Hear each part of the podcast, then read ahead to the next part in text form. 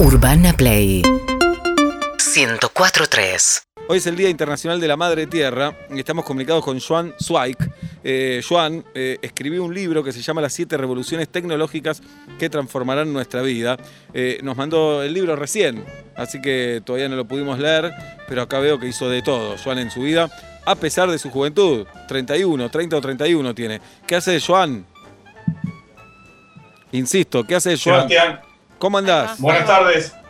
Buenas tardes, un gusto equipo, ¿cómo están? Bien, estamos muy bien. Primero, de- de- bueno, veo todo lo que hiciste en la vida, que es un montón. Licenciado en gestión de medios y entretenimiento, posgrado en convergencia multimedial, actualmente gerente de marketing para Latinoamérica en varias empresas, es docente universitario. Eh, es raro tu nombre, Joan Zweig. ¿Por qué? Con todo Eh. Joan por Serrat, mi madre es fanática de. Serrat, Zweig es austríaco, así que esa, esa combinación rara. Muy bueno, Serrat. Bueno, Joan, Día Internacional de la Madre Tierra. Desarrolle, ¿qué, qué te sugiere esto? Antes quiero aclarar que estamos en 104.3 de nuevo, ¿eh? Bien. Vengan. Sí, adelante, Joan. Hoy 22, hoy 22 de abril fue declarado el Día de la Tierra para aumentar la conciencia sobre, otra vez, todos los retos y problemas que hoy en día tenemos a nivel de medio ambiente. Hay algo que hoy también me enteré hoy, que me contaron una, una nota de color. También hay algunos dicen que eligieron el 22 de abril por el cumpleaños de eh, Vladimir Lenin, el fundador de la Unión Soviética. No sé si tendrá que ver con el Día de la Tierra, pero 22 de abril también cumpleaños de Lenin. Así que aumentar la conciencia también sobre los retos del medio ambiente y el cumpleaños del fundador de la Unión Soviética. Bien, es un tema que está en los medios, Joan. No te digo que está constantemente, pero va teniendo su espacio. Eh, ¿Pensás que hay un cambio, aunque sea lento, o que todavía falta un montón?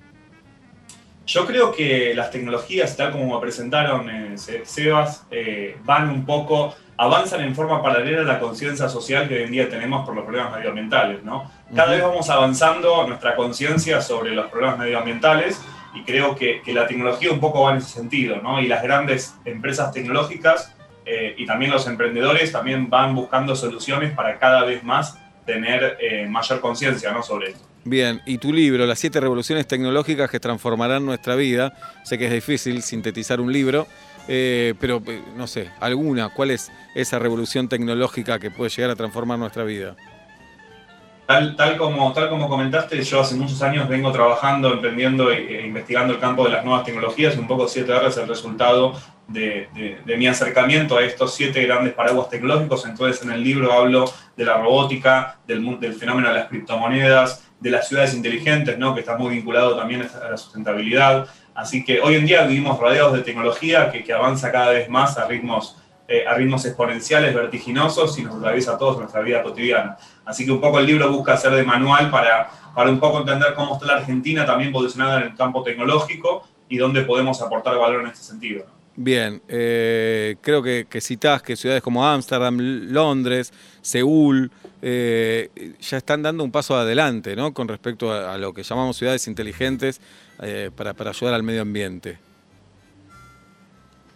Sí, correcto. Hoy en día hay un, un ranking de ciudades inteligentes y conectadas. Mismo, mismo Buenos Aires también tiene, la ciudad de Buenos Aires tiene un avance muy grande en ciertas materias de, de inteligencia. A mí lo que me gusta cuando hablamos de ciudades inteligentes es definir qué es la inteligencia, ¿no? Porque hablamos mucho de inteligencia inteligencia, pero ¿qué es la inteligencia? Y desde mi punto de vista, creo que la inteligencia está, básicamente está asociada a tomar mejores decisiones, a que la gente pueda tomar mejores decisiones y hoy en día la tecnología nos permite tomar mejores decisiones y a nivel de ciudad, de cómo se maneja una ciudad. Entonces, por ejemplo, hoy en día tomo mejores decisiones en cuanto a la movilidad, en cuanto al reciclaje. Hoy en día también la verdad es que la tecnología nosotros consumimos y el nivel de basura tecnológica y basura electrónica que producimos cada vez es más grande. Entonces, consumimos, consumimos, consumimos, pero todo eso a dónde va a parar? ¿No? Entonces, un poco la inteligencia en una ciudad es transversal, me parece, desde mi punto de vista, y creo que, que tenemos que empezar a, a cada vez más tomar conciencia, ¿no? Y días como estos son interesantes para poder hacerlo. Bien, y cuando decís que Buenos Aires no está tan atrás en lo que se llama una ciudad inteligente, ¿qué tenemos en esta ciudad inteligente? A ver, la ciudad de Buenos Aires tiene cosas que podemos ver y hay cosas que quizás no podemos ver tanto.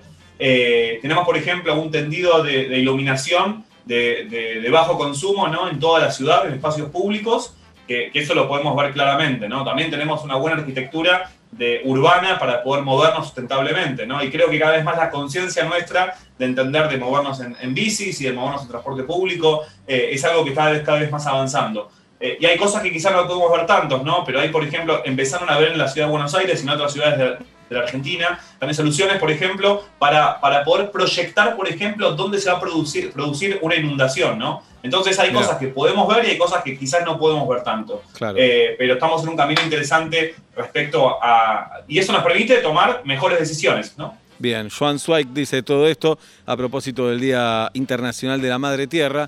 ¿Y qué te imaginas si, si se puede proyectar de acá a 20 años o, o un poco más tal vez? ¿Qué, ¿Qué pueden llegar a tener las ciudades?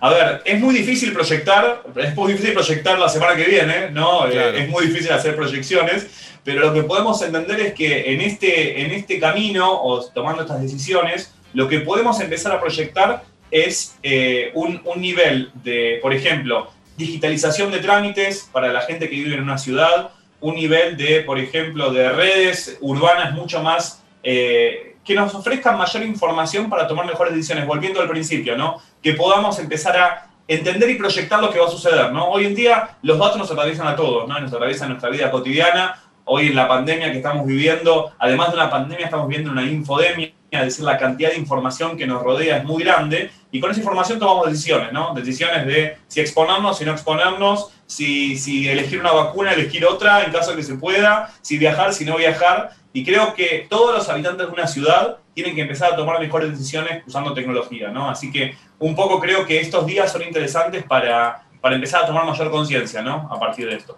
Bien.